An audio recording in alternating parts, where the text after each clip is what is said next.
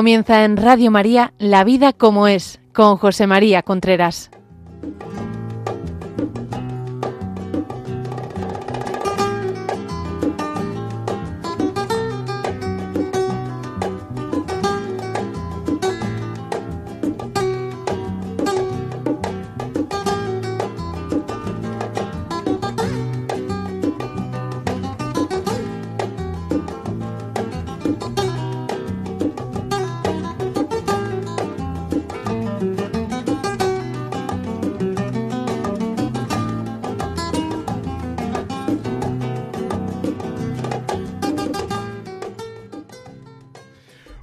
Buenos días. Aquí estamos nuevamente en La Vida como es, el programa que semanalmente llega a ustedes a través de Radio María.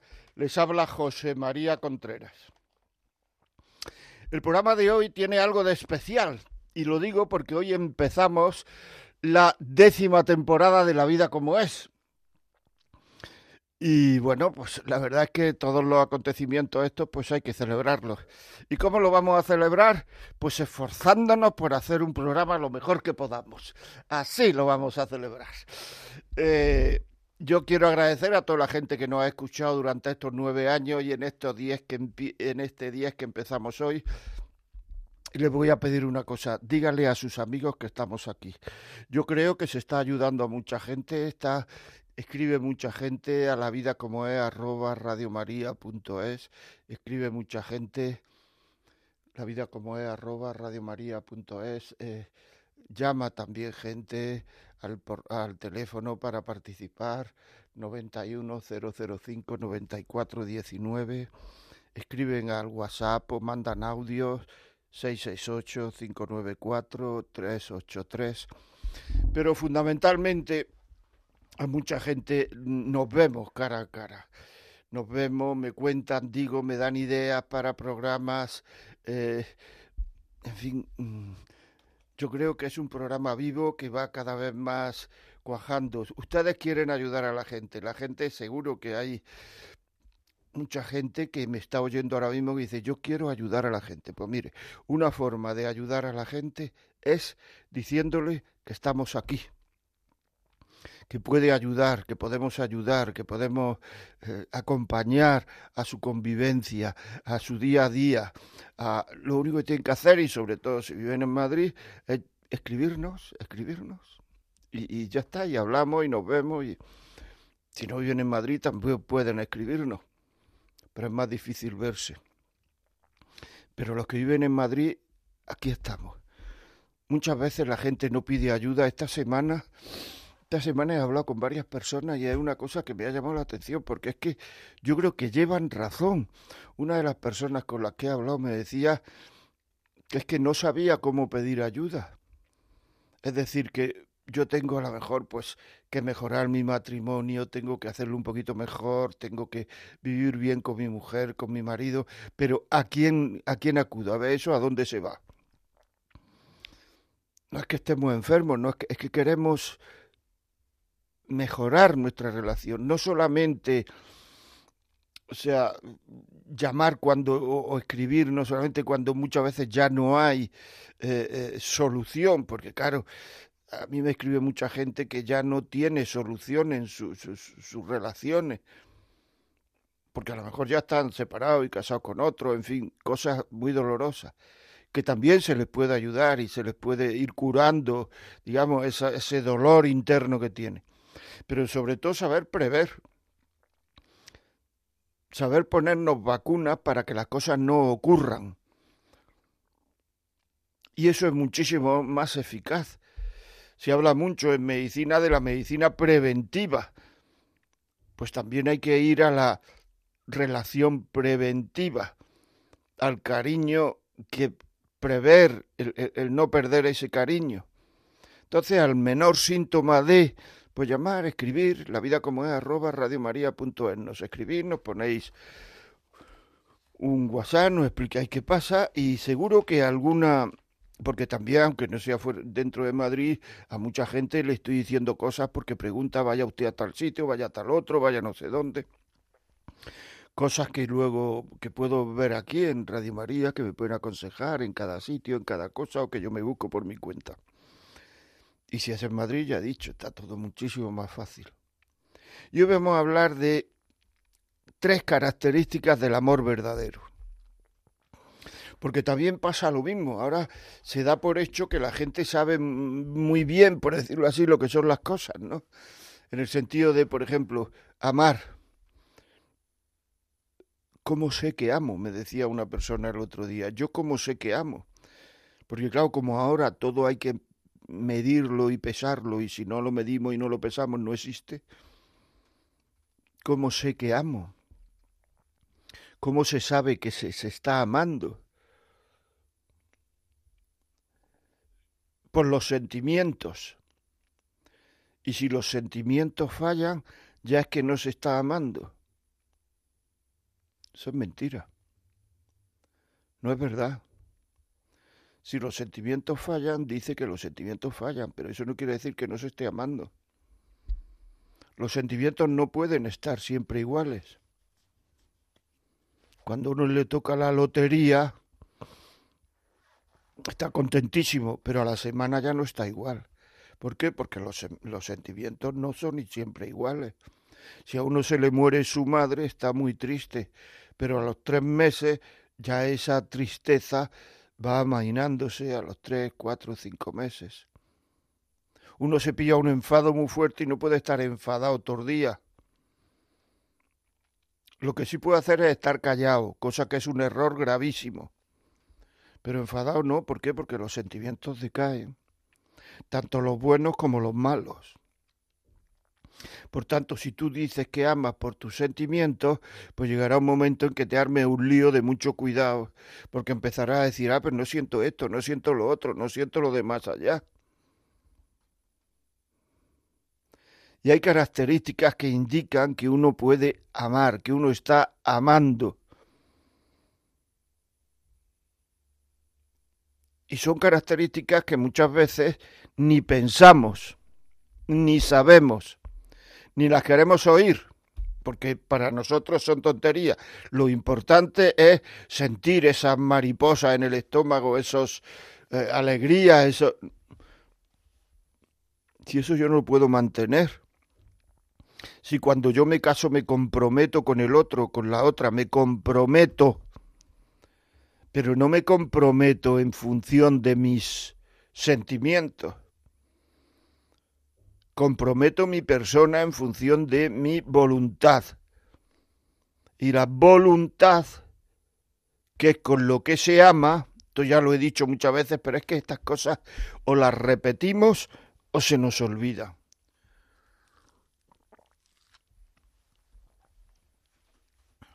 O sea que muchas veces oímos las cosas y es que literalmente nos entran por un oído y nos salen por otro. A los hijos le dices 20 veces la misma cosa y, y no se entera. Y eso nos pasa a nosotros. Se quiere con la voluntad. Una persona que no tenga voluntad no puede querer. Una persona que tenga la cabeza perdida no quiere. Puede tener apegamiento, pero cariño, esfuerzos por querer, querer contracorriente, no quiere. Un bebé tampoco. Es así, pues no tiene voluntad. Una persona dormida tampoco. No tiene voluntad.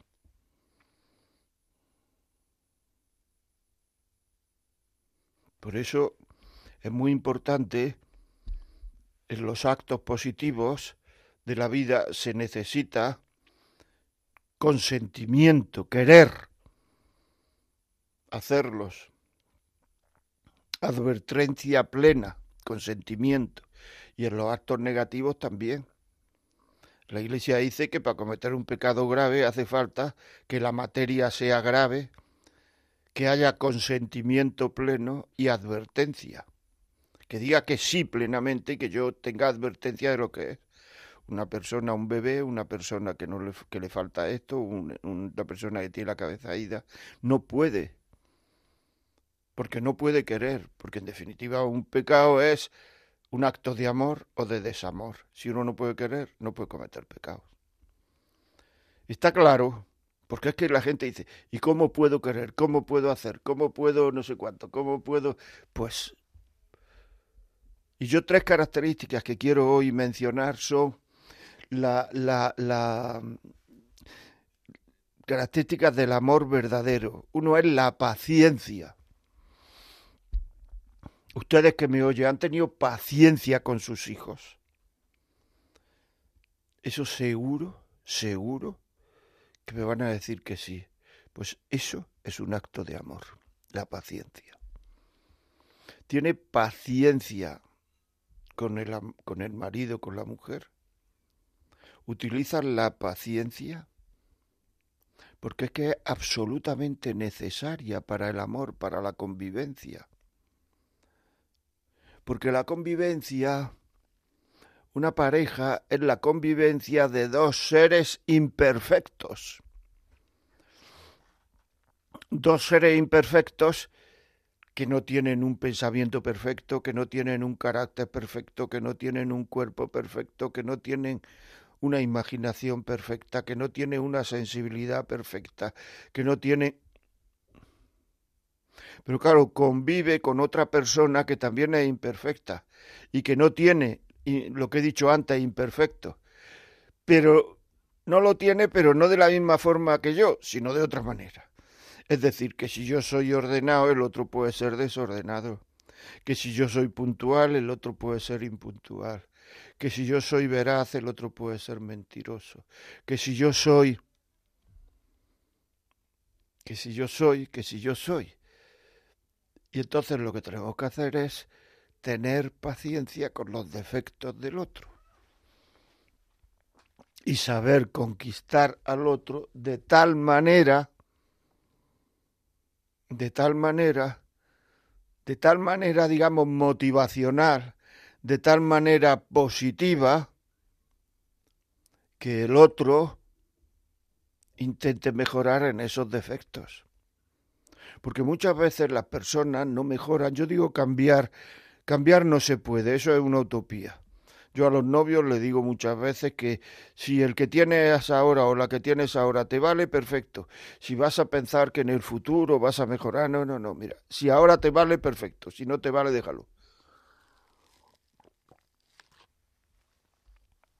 Si pensamos o no pensamos que nos va a mejorar o no nos va a mejorar o toda esta historia, estamos dentro del mundo, de un mundo irreal que no sabemos lo que va a pasar. Y uno tiene que atenerse y tomar decisiones con lo que pasa. Claro, si uno se va a comprar una casa, lo que no puede decir es, no me la voy a comprar, no vaya que haya un incendio, porque entonces no se la compraría nunca. Con lo que pasa, tomar decisiones. Pues en un noviazgo lo mismo, con lo que pasa no pensar, me caso con él, con ella, porque va a mejorar cuando tenga 10 años más. No. La convivencia de seres imperfectos. Y hay que saber tener paciencia. No digo paciencia, o sea, habría que tener misericordia con los defectos del otro. Misericordia, paciencia con los defectos del otro. Y si el otro si el otro, fíjate lo que te digo, si el otro, que voy a decir una cosa muy dura, ¿eh? Atención, si el otro lucha, tú lo ves luchar, pero darle el beneficio de la duda, porque cuando uno se pone en plan negativo nunca ve luchar al otro por mejorar. Si tú ves luchar al otro por no llegar tarde, por mejorar, por no ser impuntual, por no si tú lo ves luchar, hay que querer los defectos del otro. No solamente tener paciencia, sino quererlos. Porque esos defectos nos están a nosotros mejorando, porque estamos ganando en paciencia y lo está a él, a, ella, mejorando, porque están luchando por ser mejores.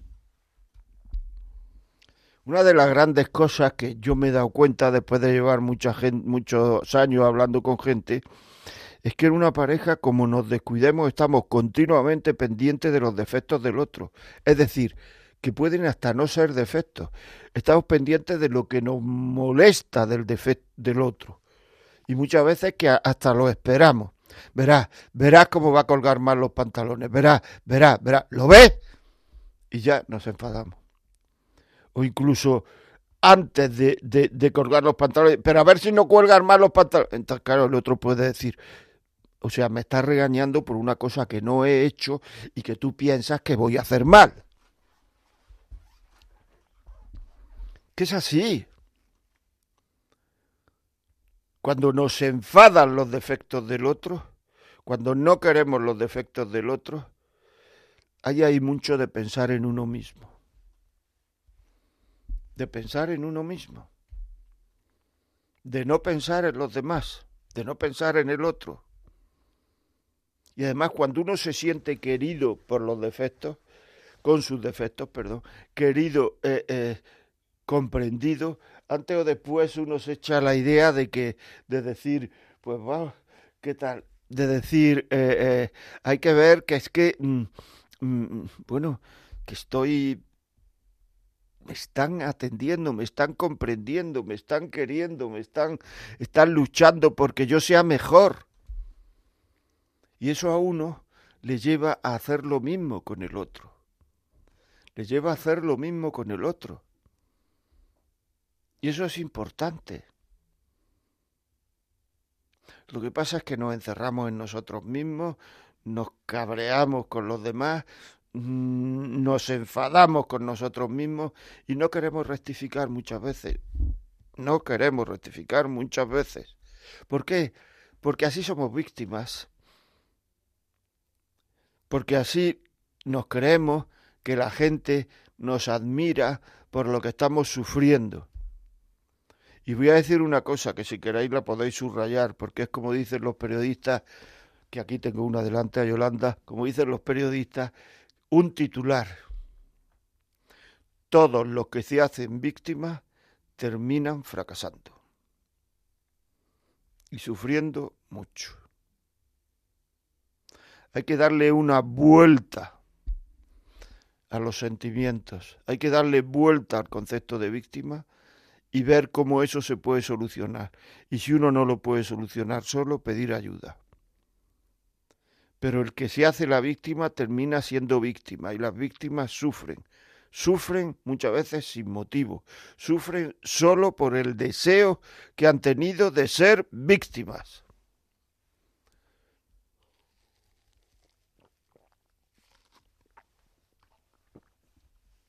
Es una pena, pero es así.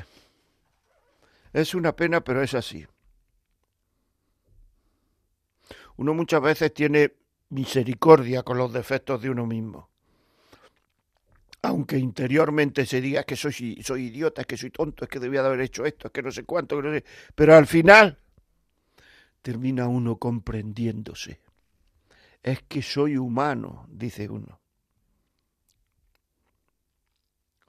Pero con los defectos del otro muchas veces somos inmisericordes. No los comprendemos. ¿Y sabéis por qué no los comprendemos y por qué nos falta paciencia? Porque no son nuestros defectos, son del otro. Y entonces, como nosotros no tenemos esos defectos, nos parece que es facilísimo no caer en esos defectos. Porque bueno, pues sí, pues a que lo apunte que se ponga un mensaje en el teléfono y así no llega tarde, que, que, tenga interés, que eso es una de las cosas que más duele, porque achacamos los defectos del otro a que es que no tiene interés por mis cosas. Y muchas veces no es así. Es que igual que los niños tienen defecto de atención, los mayores tienen defecto de atención. Igual que los niños tienen defectos de, de, pues esto de hiperactividad, los mayores también somos atolondrados, igual que los niños, entonces hay que comprender ese atolondramiento, ese, eso, ese que digan lo que no piensan, ese, todo eso hay que, hay que comprenderlo. Hay que comprenderlo. Entonces lo que nos falta es comprensión, nos falta misericordia, nos falta un poquito más de dominio de uno mismo para no saltar a la primera y generar un conflicto. Nos falta paciencia. Nos falta paciencia, que es una de las características del amor verdadero. Si hubiera más paciencia, el otro se sentiría más comprendido y se dedicaría más a amar. Pero cuando, cuando ante los defectos del otro uno se muestra impaciente, el otro dice que es que yo soy así y es que no puedo cambiar, puedo mejorar, pero ser de otra manera no puedo, y entonces terminas respondiendo de la misma manera que tú te portas con él, con él o con ella.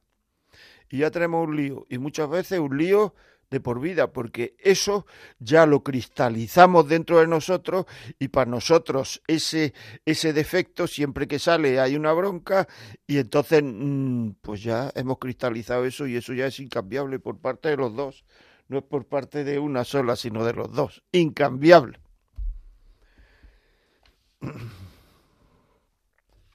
Es muy importante esto.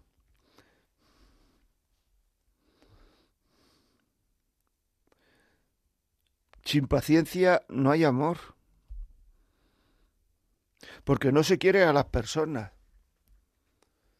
Yo la querría a este, a esta, si fuera como yo quiero que sea. Claro, pero tú entonces estás queriendo a una persona que no existe, porque este o esta tiene estos defectos, estos otros y estos otros. Y como a ti te gustaría que ese o esa fuera de otra forma, entonces, como esa persona no existe, ¿a quién estás queriendo? Esto no debe ser fácil, porque la escritura dice, el Señor dice, por la paciencia salvaréis vuestras almas. Por la paciencia salvaréis vuestras almas. Y muchas veces la persona que se dice a sí mismo, la que se dice a sí mismo, ay Dios mío, cuánta paciencia tengo, cuánta paciencia. Esa gente que se dice eso, generalmente son los más impacientes.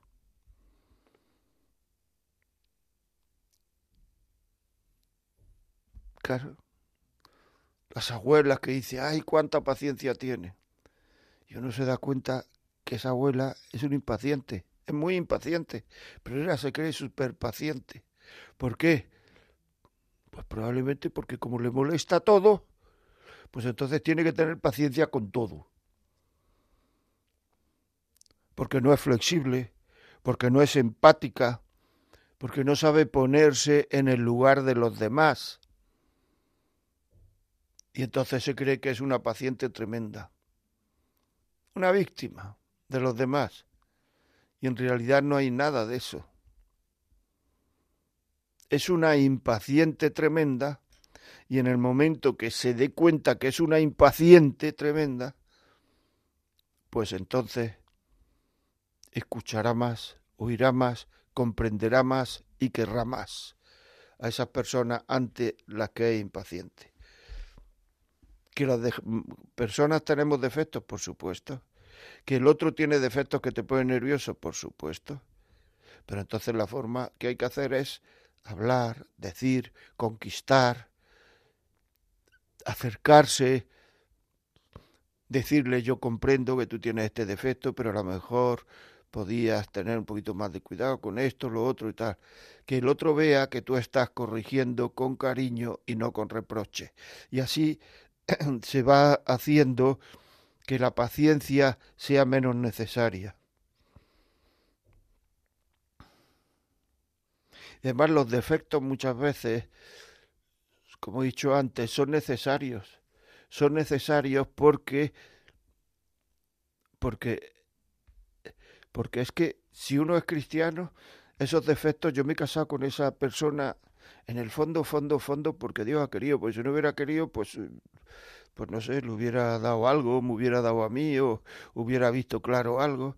Y entonces, claro, antes de la resurrección está la cruz. Entonces esa es la cruz que me ha mandado. Si no tuviera sus defectos, pues a lo mejor sería que me hubiera dado a mí un cáncer, o a él, o que hubiéramos tenido un accidente y se hubiera quedado, o yo en un coche, en una silla de ruedas, o que, o que, o que. Pero si no, pues esos defectos del otro son los que a mí me tienen que servir para acercarme a Dios, a Jesucristo. Y los que a Él le tienen que servir para acercarse a Jesucristo. Si vamos rechazando, no queriendo, echándolo fuera, cabreándonos, enfadándonos, haciéndonos la víctima por los defectos del otro, estamos desaprovechando la ocasión que Dios nos ha dado para acercarnos a Él. Y eso pasa muchas veces en la vida, no solamente en la relación de pareja, sino pasa pues, en miles de cosas. Cuando no, cuando no viene la impaciencia esperando el ascensor, cuando viene la impaciencia esperando un autobús, cuando viene la impaciencia porque no nos llega el giro ese que nos tiene que llegar, o la carta que nos tiene que llegar, o el ascenso que nos tiene que llegar, o la subida que nos tiene que llegar. Todas estas cosas son costosas, pero son el camino de acercarnos, camino de acercarnos, camino de acercarnos, camino de acercarnos al Señor. Y hay que saberlo. Y si no, estamos desperdiciando la vida. Porque la vida es un tiempo que se nos da a cada uno de nosotros para que lo aprovechemos y nos convirtamos, como dice San Pablo, en otros Cristos, en el mismo Cristo. Si cada vez que nos vienen dificultades, contrariedades que nos vienen diariamente, las echamos fuera, contrariedades que son grandes o pequeñas, que puede ser una contrariedad, una enfermedad o contrariedad, ya digo, de, una, de un momento, el ascensor está en el último piso y tengo que esperar aquí cinco minutos. Bueno, pues espera. Si esas cosas no las aceptamos, pues terminamos despreciando las armas que tiene uno para acercarse a Dios. Me decía una persona que para ser cristiano hay que ser tonto. Eh, cuando mm, oí por primera vez, vamos, me lo dijo y no es que me lo haya dicho todos los días, sino cuando lo oí, dije, vamos, no lo acepté, porque me pareció una tontería eso, hablando en plata. Pero luego él me explicó, dice, mira, eh, suena el despertador y te levantas, y te levantas y te dedicas a ponerle el desayuno a los niños y a la mujer. Luego te vas al trabajo y procuras llegar pronto y le cedes el sitio a una señora en el autobús y le y llegas y hay un tío que te dice, estoy con este, con esto, eh, he hecho una, un lío y tal, y procura ayudarle después llegas a casa y procuras tirar la basura, que algunas veces en la misma planta, otras veces hay que bajar abajo, después procuras comerte lo que, lo que no le gusta tanto a los demás, tú ya que sabes los gustos a los demás, pues dices esto le gusta a este, esto le gusta a este hijo, esto le gusta a mi mujer, yo me comeré esto y tal. Luego va uno a ver telediario y se sienta en la silla más mm, que menos gusta para dejar el sillón a la mujer y a la suegra, luego etcétera, etcétera, etcétera. Y entonces me decía él, si eso lo cuentas por ahí, lo primero que le viene a la cabeza a la gente es, tú es que eres tonto. Por eso digo que es que para ser cristiano y para vivir en cristiano hay que ser tonto. Y lleva mucha razón, es que es así. Es que ahora mismo como lo que se acepta totalmente es la, la el egoísmo, el egoísmo está súper acertado. La gente, la gente presume de tener mucho ego, pero si tener mucho ego es ser un soberbio y ser un egoísta. Eso es tener mucho ego. Y eso es para presumir. De verdad, eso es para presumir. Yo es que soy muy soberbio, me dijo el otro día un tío, me lo decía orgulloso de su soberbia. Pues ten cuidado. Es como si se presumiera de ser tonto. Yo es que como soy tonto y un tío presumiendo. Yo es que como tengo tan poca inteligencia, chico, y presumiendo. No presumas ni de... O sea, tú tranquilo, normal, siendo una persona normal, hombre. No te líes, no te líes. Y eso es muy importante. El saber ser tonto para que los demás vivan bien. Para que los demás vivan bien. Y terminó la conversación porque la cambiamos y tal, pero antes de terminar me dijo una cosa muy que me gustó mucho. Dice, ¿tú sabes cómo se vive bien en pareja? Digo, bueno, o sea, que decir, esto tiene muchas, le dije yo, muchos matices, habría que hablar de esto, de lo otro, de cuando... No, no, no, es mucho más sencillo. Cuando los dos son tontos. Cuando los dos son tontos. Si los dos son tontos, viven bien en pareja. Porque estás viviendo como en un hotel de cinco estrellas. Y es verdad. Pero no porque te pagan, sino por amor. Qué bonito, ¿no? Es verdad.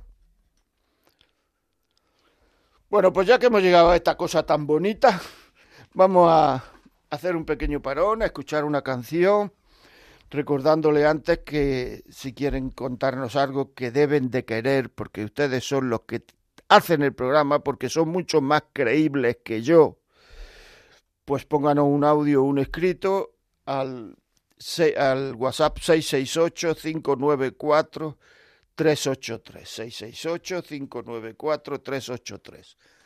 Después nos pueden llamar por teléfono al teléfono 910059419. Y si este programa ustedes creen que les puede servir a alguien, qué bien le vendría esto a mi amiga, no sé cuánto, a mi hija, no sé cuánto, a mi hijo, a mi marido, a mi primo, a mi abuela, pues mire, llame al 91 822 8010 y se lo mandamos a su casa.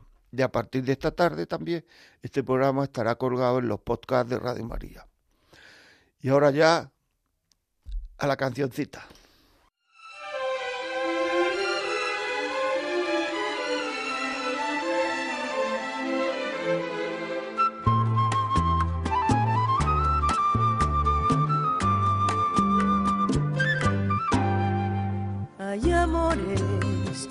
Se esfuman con los años.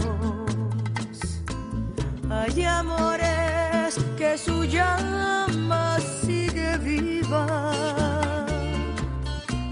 Los inciertos que son rosa y son espina. Y hay amores de los buenos como tú. Hay amores que se siembran y florecen. Hay amores que terminan en sequía. Los que traen desengaños en la vida. Y hay amores de los buenos como tú amor,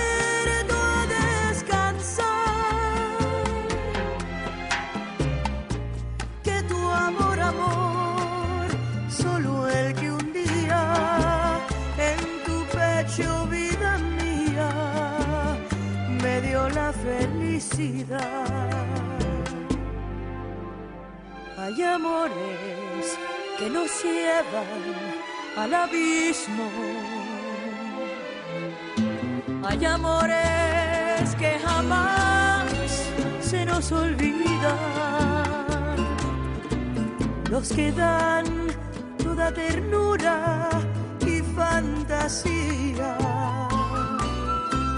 Son amores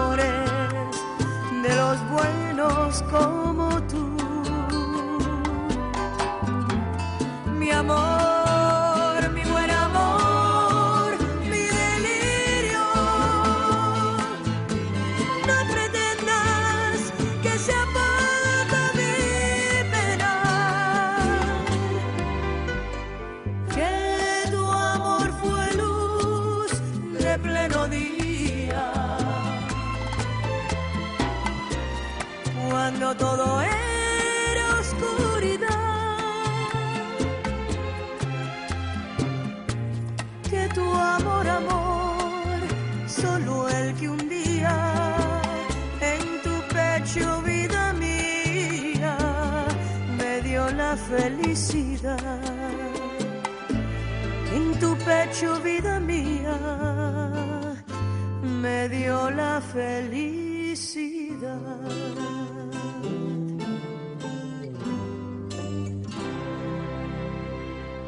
Qué bonita canción de Gloria Estefan, mi buen amor, es preciosa, que sí.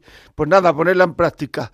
Quiero saludar también a la gente que nos está viendo fundamentalmente desde América, por Facebook Live. Y además no solamente quiero saludar, sino que lo agradezco, porque muchísimas veces sé que os levantáis a las 5, a las 4 de la mañana para oír, para escuchar, para ver por Facebook Live el programa. Lo agradezco el que, el que, el que hagáis ese esfuerzo, de verdad. Gracias de corazón. Y esperemos que esto que se va diciendo aquí, que nos dicen los oyentes, etcétera, os pueda servir para quereros más. Pues nada, ya sabéis, 668 594 383 el, el WhatsApp y después si queréis pues por teléfono 910059419. Y ahora ya vamos a pasar a algún WhatsApp. Yolanda, buenos días. Muy buenos días. Nos escriben al WhatsApp, nos dice buen día, don José María, llevo cuatro meses de separación este mes, el 28, cumplíamos siete años de matrimonio, trece años juntos. Mi esposo nunca me ha escrito ni saludado. Tengo días de angustias, preocupación, soledad, miedos. Tengo 36 años y no quiero estar sola. Me entra desesperación. Justamente mi esposo no quería buscar ayuda y no sé qué debo hacer de ahora en adelante. No sé cuánto tiempo es adecuado para buscar la nulidad. ¿Qué me aconseja? Ahora pienso que es pronto. Solo han pasado cuatro meses. No, pero ya se puede, como la nulidad tarda en llegar, ya se puede empezar a hacer las gestiones. Si tú crees que el matrimonio por alguna razón fue nulo, pues porque la nulidad tiene que ser en el momento de casarse. No es que luego a posteriori él ha hecho algo o lo otro, sino que en el momento de casarse tú crees que pudo haber una nulidad porque, por ejemplo, las personas que no se casan para toda la vida, ya su matrimonio es nulo.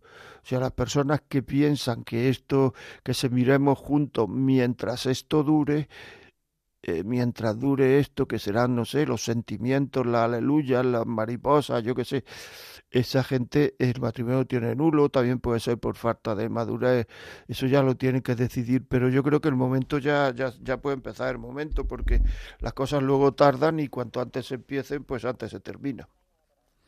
Muy bien, pues seguimos aquí. Ya sabéis que podéis mandarnos WhatsApp, decirnos cosas, vuestra experiencia. Doy gracias a esta mujer porque, porque, pues bueno, por su, lo veis, por su WhatsApp, seguro que a muchas personas que a lo mejor están pensando lo mismo y no se han interesado o no han querido o le ha dado vergüenza, ya se le ha aclarado que pueden empezar ya, o sea, no hay que esperar nada más. Muy bien, otra cosa que, a mí me gustaría, me gustaría resaltar es que en el mundo de la falta de paciencia, en el mundo de la queja, la queja también es una falta de paciencia, porque la queja es no aceptar la vida como es, que es precisamente el título de este programa. La vida como es es no aceptarla. Y entonces nos quejamos de cómo es la vida. Que no tengáis la menor duda, lo voy a repetir otra vez por si hay alguno que dice que no, que no tengáis la menor duda de que la vida que tenéis es la que tenéis que tener para santificaros. No hay otra. Para ir a Dios, no hay otra. Hay gente que espera que, eh, no sé, pues cuando esto pase entonces ya me dedicaré, que no, que no. Que la vida que Dios quiere, en la que Dios quiere que te santifique, es en esta que tienes ahora mismo. Aunque esté separada, aunque esté no sé cuánto, es bueno buscarse un acompañamiento espiritual para que nos digan cómo puede cómo podemos santificarnos en la vida que tenemos. Y si no, ese acompañamiento no nos lo dice, pues buscarse otro, pero buscar.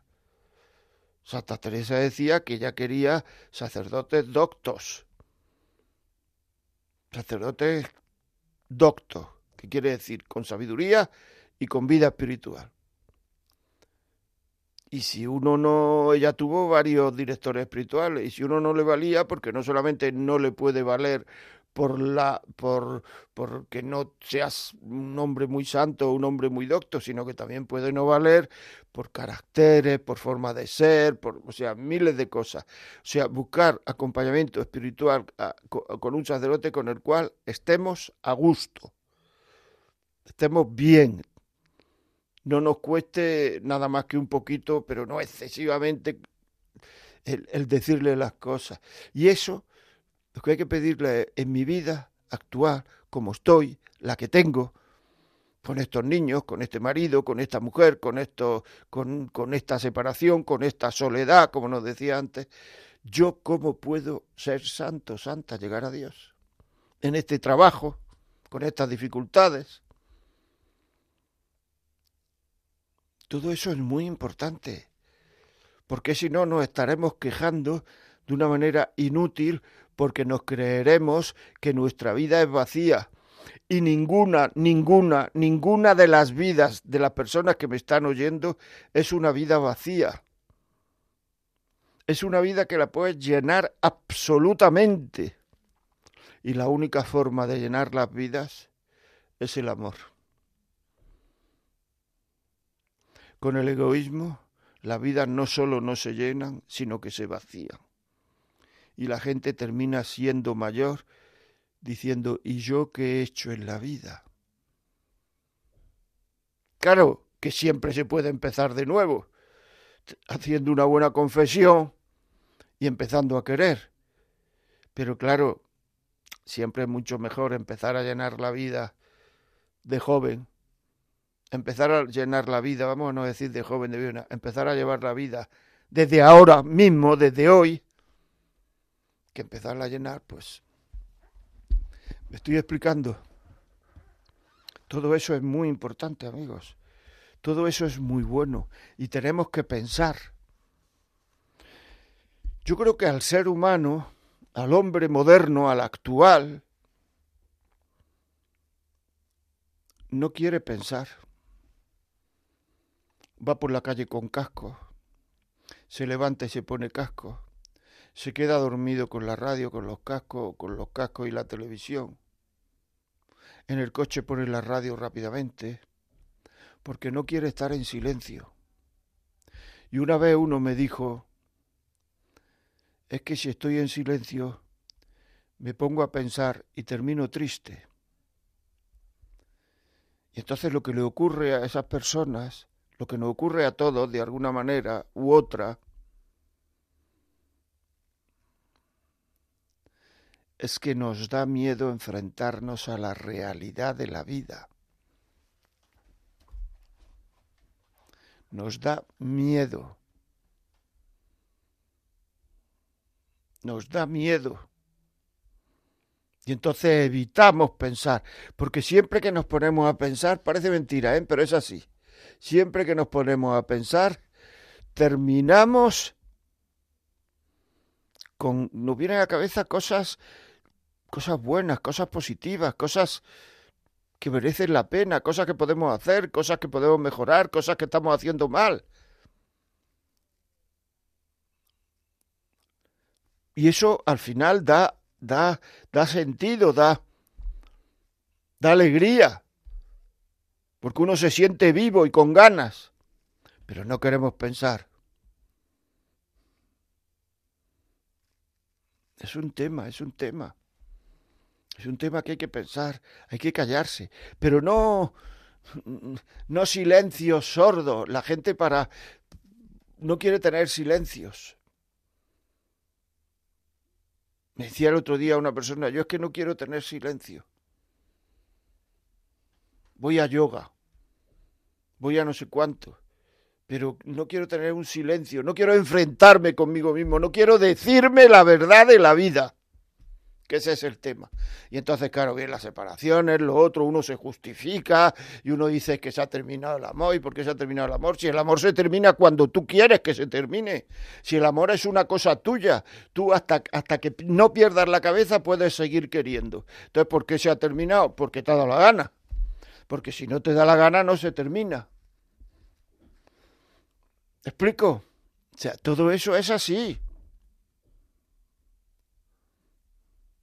Es así. Vamos a, a escuchar algún WhatsApp más. Yolanda. Buenos días, don José María. Muchas gracias por su programa, nos ayuda mucho, especialmente a mí me ayuda mucho y me da mucha fuerza para seguir adelante luchando por mi matrimonio. Yo llevo siete años ya con mi marido, me he casado solo por lo civil y nada, y desde que nacieron mis dos mellizos, eh, mi marido cambió mucho, eh, todo es a base de gritos, a veces me hace quedar mal, estando aunque sea con mi hermano o con cualquiera solo, es a base de gritos. ¿Qué puedo hacer? Yo ya me lo estoy pensando y ya se lo he dicho a él que mejor quiero separarme porque yo ya no tengo fuerzas como para decirle que, que sigamos, porque yo le he dicho muchas veces de que no me gustan a mí esos gritos en casa y él dice que él es así, que él habla así y no sé qué hacer, don José María, un consejo y muchas gracias por su programa. Bueno, pues esto yo tendría que hablar contigo, porque así por lo que me has dicho, que te digo? Que, que te separes, pues si no conozco, porque da gritos tu marido, me parece muy poco, ¿no?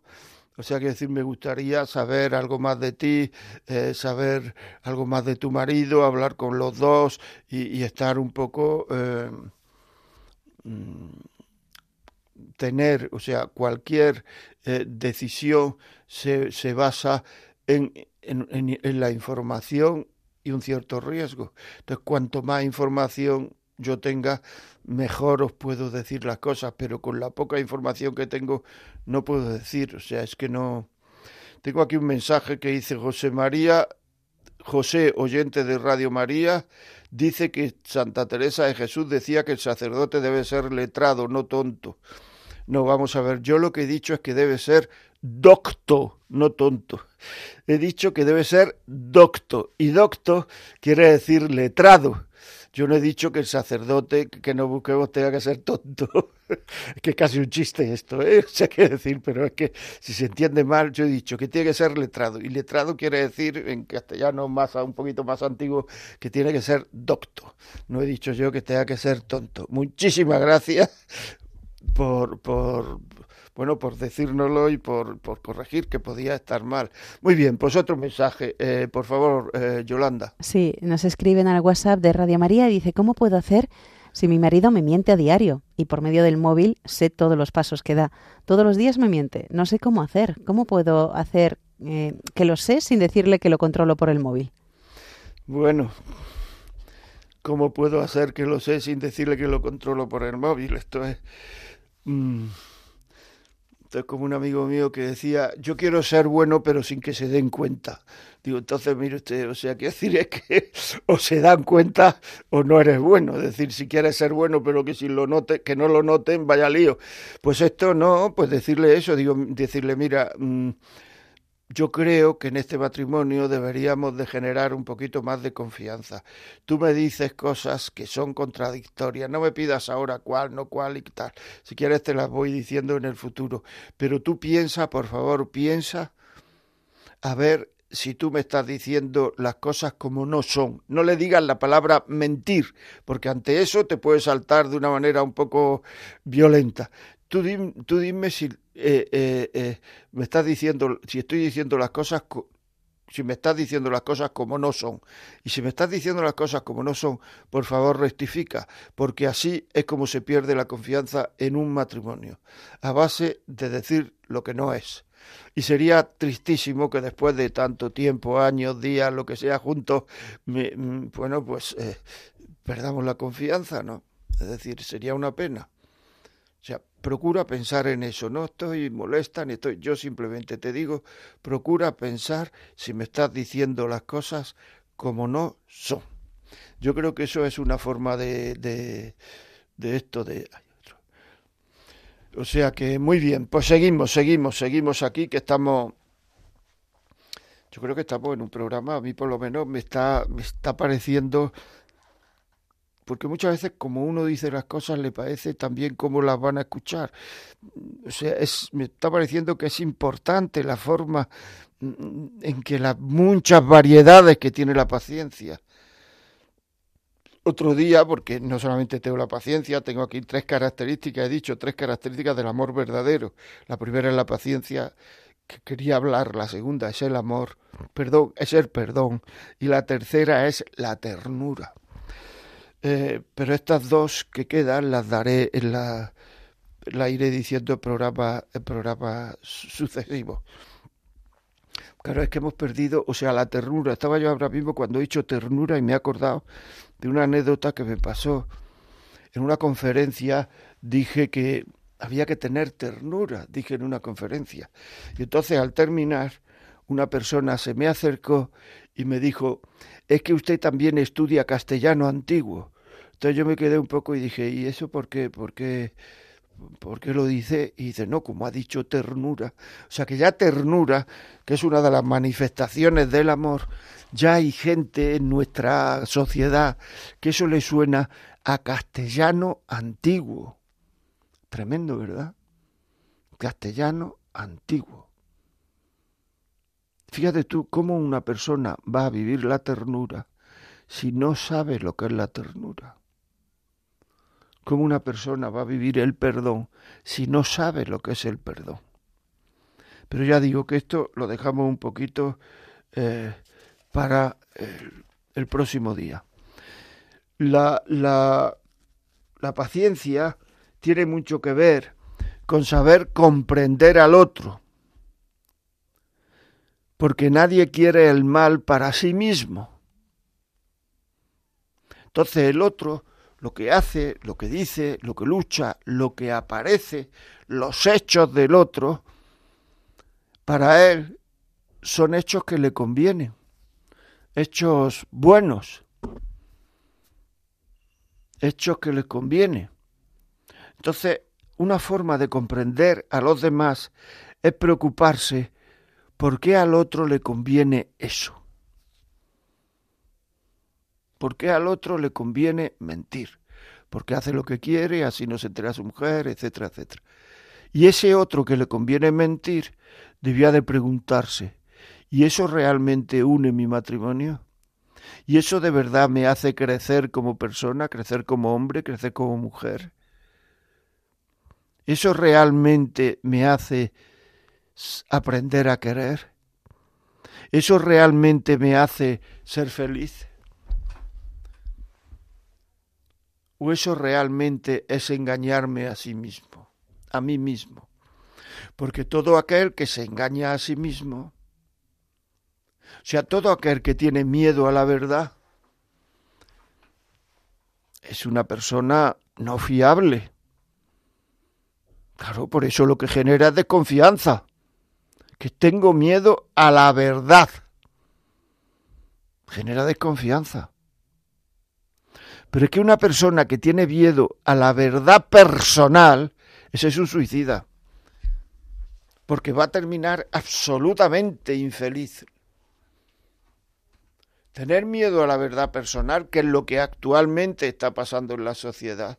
Y por eso hay tanta, tanta, tanta, tanto sufrimiento, tanta tristeza. Va la gente por la calle, yo me fijo, y van muchos tristes y hablando solos. hablando solos, tristes, dándose la razón, contestándose. Y los que van y los que no van así van con cascos, no pensando. Porque es que no quiero pensar, me pongo triste. Porque ves tú esos que van por la calle tristes, hablando solo, esos van tristes porque van pensando. Que no le tengamos miedo, que no le tengamos miedo a nuestros a nuestra verdad, a nuestra verdad, miedo a nuestra verdad. Bueno, vamos a escuchar otro mensaje que hoy me estoy enrollando mucho. Hola, don José María y a todos sus colaboradores. Muchas felicidades por esta nueva temporada.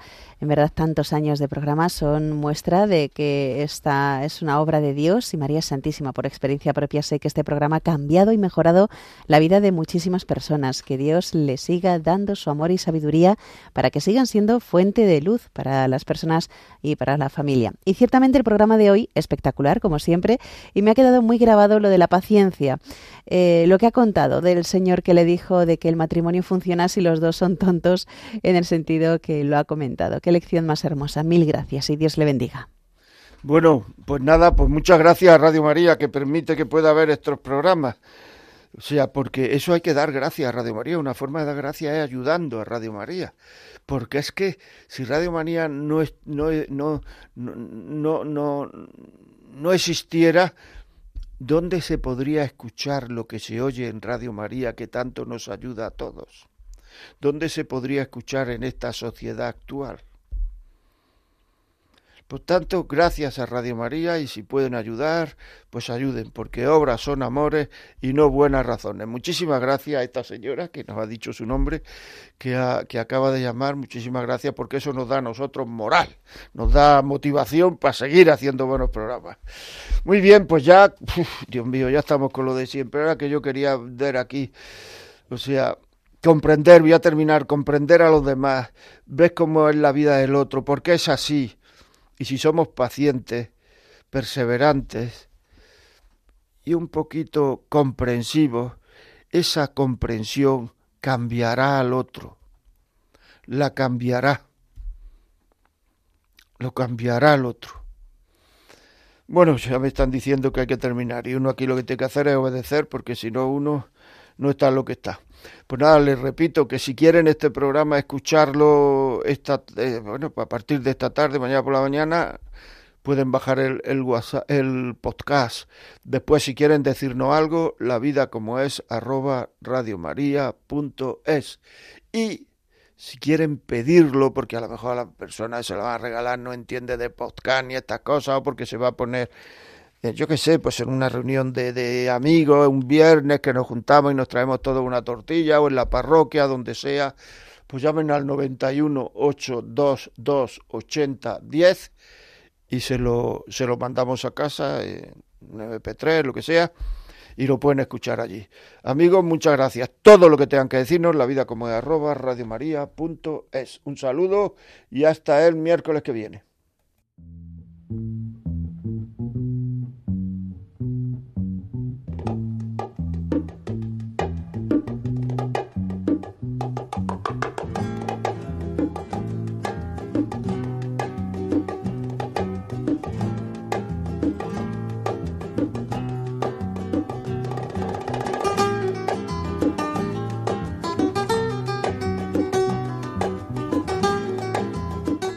Y así finaliza en Radio María La Vida como es, un programa dirigido por José María Contreras.